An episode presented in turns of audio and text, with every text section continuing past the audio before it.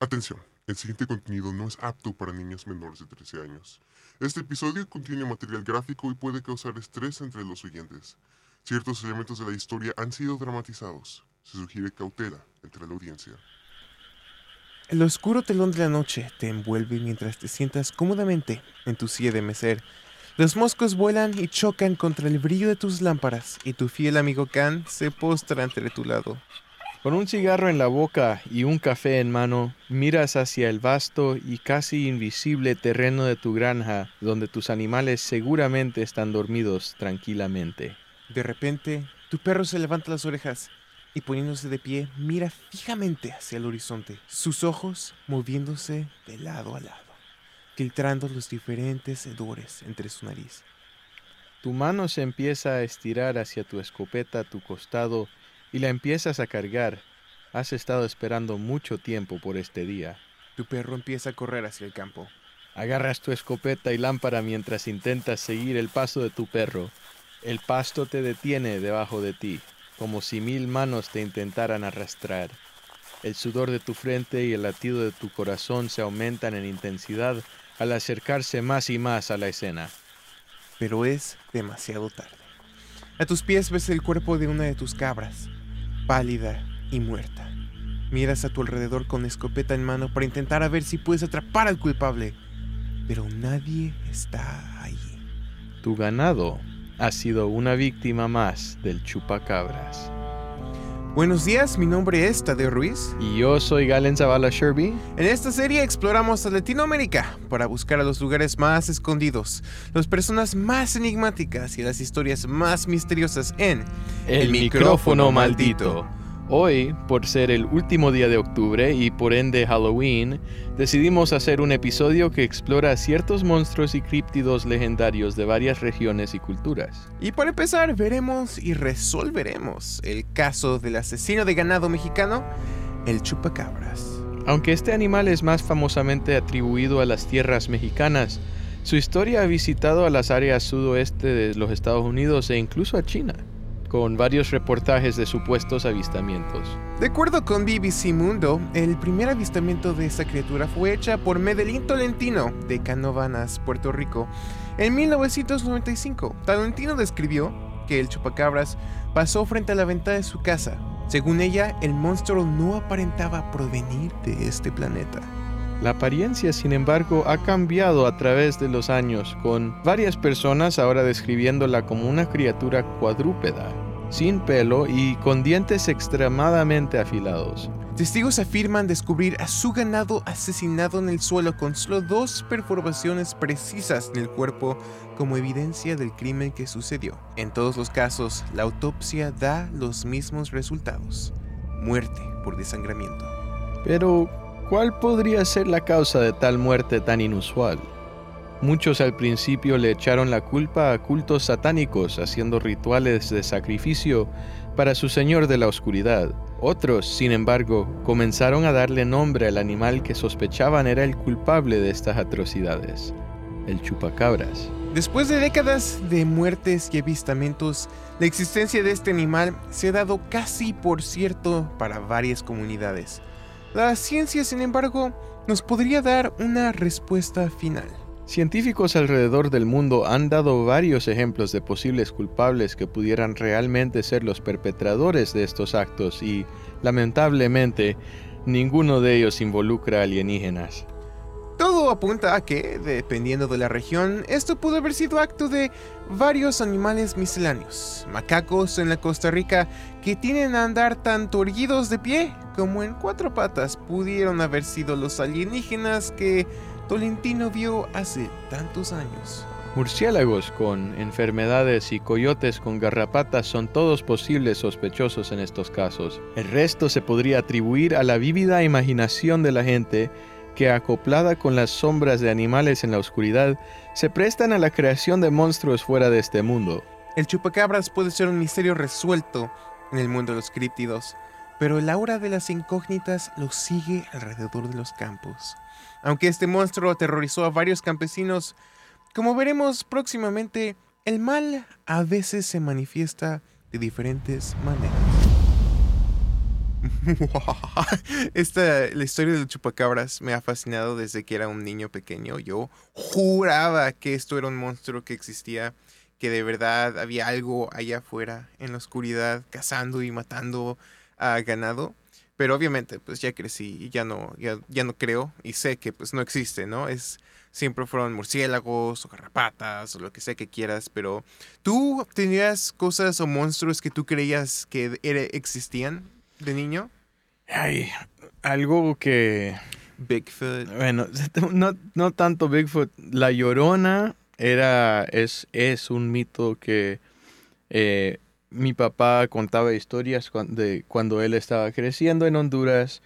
Eh, y, pero siempre siempre yo entendía que estos eran cuentos más que nada. Y en verdad, aunque sí me daban escalofríos y hasta no podía dormir bien ciertas noches pensando en estas cosas, eh, no es algo que yo no me involucré mucho en eso. No, no pensaba que literalmente existían estos monstruos. Eh, y creo que una de las razones por eso es que, por ejemplo, pensando el chupacabras, eh, y, yo solo experimenté eso a través de Scooby-Doo, que obviamente lo, el mensaje explícito es, ah, sí, pero en fin, estos solo son humanos que están tratando de, de hacer algo, ¿verdad? Que tienen algo otro fin, así que eso siempre era el contexto de cómo yo entendía la mitología y los monstruos de en la noche. Para ti todo fue siempre, esto fue creado por un ser humano y nunca hubo nada, no sé, yo crecí eh, bajo una casa que veíamos películas de terror. Mm. Mi YouTube estaba repleto de videos de youtubers como DocTops, Drawstank. Uh, no sé si los conozcas, pero son este, youtubers que hacen top, lo que sea, historias de, lo, de terror o de casas encantadas o monstruos o personas que... Y todo esto. Y yo pues crecí viendo esto y dije, oh my god, ¿no? Todo esto es verdad. Yo, ok. Eh, eh, ahora que sí estoy pensando, eh, un, hace muchos, muchos años, obviamente, cuando yo a lo mejor tenía 11, 12 años, un amigo mío puso un, eh, documental que, obviamente no era verdadero, pero era un documental sobre Slenderman. Oh. Eso era, así que yo pensé, ay, es verdad, todas estas historias son verdaderas. Obviamente solo era el texto del creepypasta eh, hecho. Para los que no son familiares, creepypastas son historias de terror eh, que son casi indígenas al internet. Eh, y son producto de esta edad más eh, de información y de, historias que se cuentan, a través del Internet. Así que había un tiempo cuando era, era niño en donde yo pensaba, ah, sí, él literalmente existe y él me va a matar. Ahora de que hablas de eso, me recuerda muchísimo. Había un documental, un mockumentary, un documental falso de dragones, que mi familia tenía el disco de esto y yo lo vi de chico y yo dije, no, los dragones existieron y son de verdad. Esa película es mi infancia, casi nadie sabe de qué es buscarla es un infierno. E intentar de encontrar dónde la puedo comprar y ver otra vez es casi imposible. Creo que se llama. En inglés el título creo que es Kingdom of the Dragons o algo así. Pero, en fin, no sé. Todo esto de la mentalidad de que los mitos son hechos por seres humanos va muy en tópico por lo que va a continuación. Bajo montículos de roca, donde solo el azufre y sal de las paredes son respirables, decenas de trabajadores y mineros trabajan arduamente para intentar obtener metales preciosos. Es aquí, en la ciudad de Potosí, Bolivia, donde trabajadores traen ofrendas en forma de licor, hojas de coca y cigarrillos para una de cientos de santuarios alrededor de las minas de la ciudad. Pero no están rezando algún santo o patrón de santidad, todo lo contrario, aquí encontramos al tío, que es nombrado como el señor del inframundo. Los tétricos santuarios que adornan estas minas están compuestas por estatuas de cemento y piedra que forman una figura demoníaca. Comúnmente se les observa con un cigarro en la boca y cubierto de un líquido llamado puro. Este es un brebaje de 96% etanol y diluido con agua por los mineros. Todas estas ofrendas están hechas para poder apaciguar al espíritu con la esperanza de que no cobre una vida ese día. Si no le haces ofrendas, te castigará. Basilio Vargas explica a su hermano de 10 años en el documental de 2015, El minero del diablo. Pero ¿de dónde viene este símbolo de muerte por el trabajo? Bueno, sus orígenes son posiblemente más terroríficos que la entidad misma. El Cerro Rico solía ser una mina repleta de plata y otros minerales que se convirtió en un blanco importante para los conquistadores españoles hace 500 años. Los españoles, al descubrir el literal monte de dinero que habitaba en las tierras bolivianas, decidieron esclavizar y forzar a los indígenas quechuas para extraer este material. Los españoles, como varios de sus conquistadores contemporáneos, decidieron convertir a la religión en una arma para aterrorizar y amenazar a la población local. De aquí tomó figura el tío como una representación del diablo católico. Desde ese fatídico día, el tío ahora sirve como un símbolo de una era pasada, una amenaza invisible que observa y atrapa a mineros bajo una mentalidad de miedo y servitud.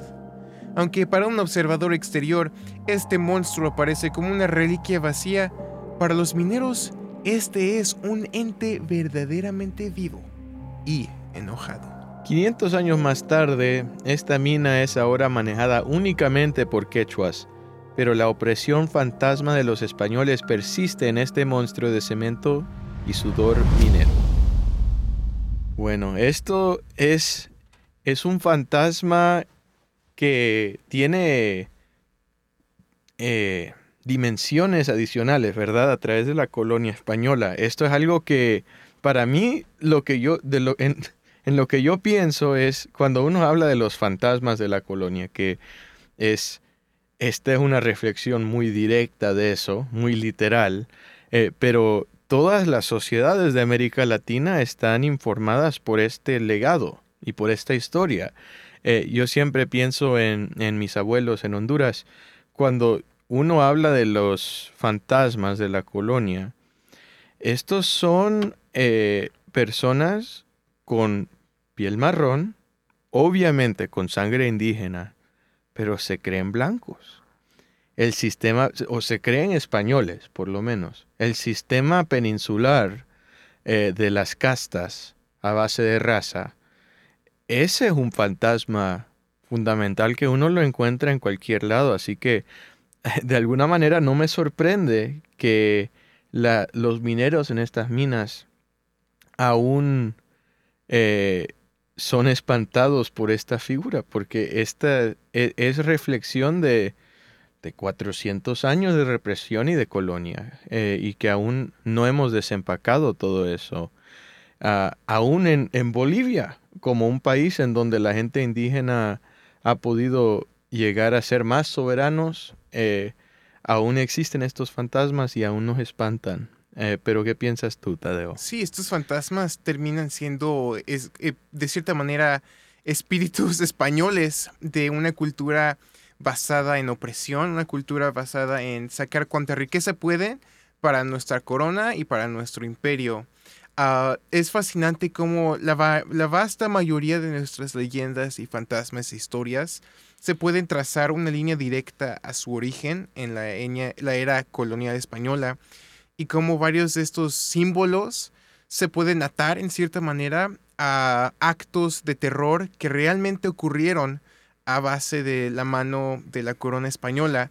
Hay una película impresionantemente buena llamada La Llorona, que es una película venezolana que habla justamente de eso, de ese legado mm. de opresión por este por los conquistadores y cómo eso llegó a crear leyendas como la de La Llorona, de madres que tuvieron que eh, ahogar a sus hijos para que ellos no crecieran en esclavitud. Porque eso es lo que hacían. Exacto. Sí, ah. varias personas indígenas hacían eso para salvar a sus hijos de vivir en una, en una vida que tendrían que ser sirvientes por siempre. y por eso varias personas tuvieron que ahogar a sus hijos. Y de cierta manera no, me, no se me es difícil imaginar que los españoles crearon esta leyenda para culpar o para hacer sentir culpable a las madres y prevenirles de hacer esto para que pudieran tener más trabajadores en el futuro. Wow. Eso, eso me recuerda, hay una novela, creo que es Beloved by, escrita por Toni Morrison. ¿Has escuchado esta? Ni idea. Tiene que ver con una esclava que eh, en el sur de los Estados Unidos que termina matando a su hija antes de que de ser atrapados otra vez por la esclavitud, que se estaban corriendo y eh, en fin fueran ella sabía que los iban a separar y que su hija iba a vivir en la esclavitud y hablar de la moralidad de eso y qué significa dentro de esas condiciones. Eh, así que eso, eso es muy interesante porque nos enseña ese legado común que hasta a América del Norte, esa historia de la colonia, aunque no fueron españoles, se repite una y otra vez. Exacto, es fascinante como somos en cierta manera aún esclavos bajo una amenaza invisible, una mano fantasma. Platicado de alienígenas y demonios, pero ¿qué hay de los dioses? Figuras sobrenaturales y patrones de la humanidad que deciden tomar figuras terrenales.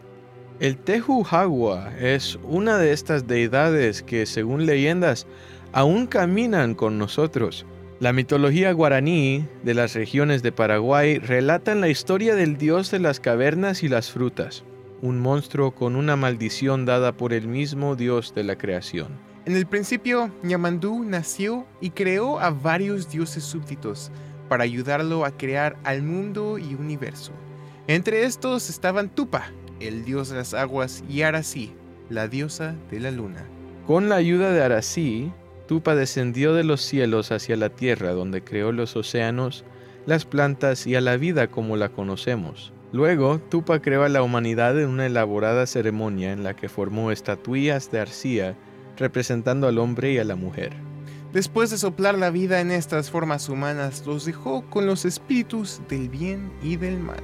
La primera raza así creada serían los guaraníes, de quienes se originaron los demás pueblos. Los humanos creados por Tupa se llamaron Rupave y Sipave, nombres que significan padre de los pueblos y madre de los pueblos, respectivamente.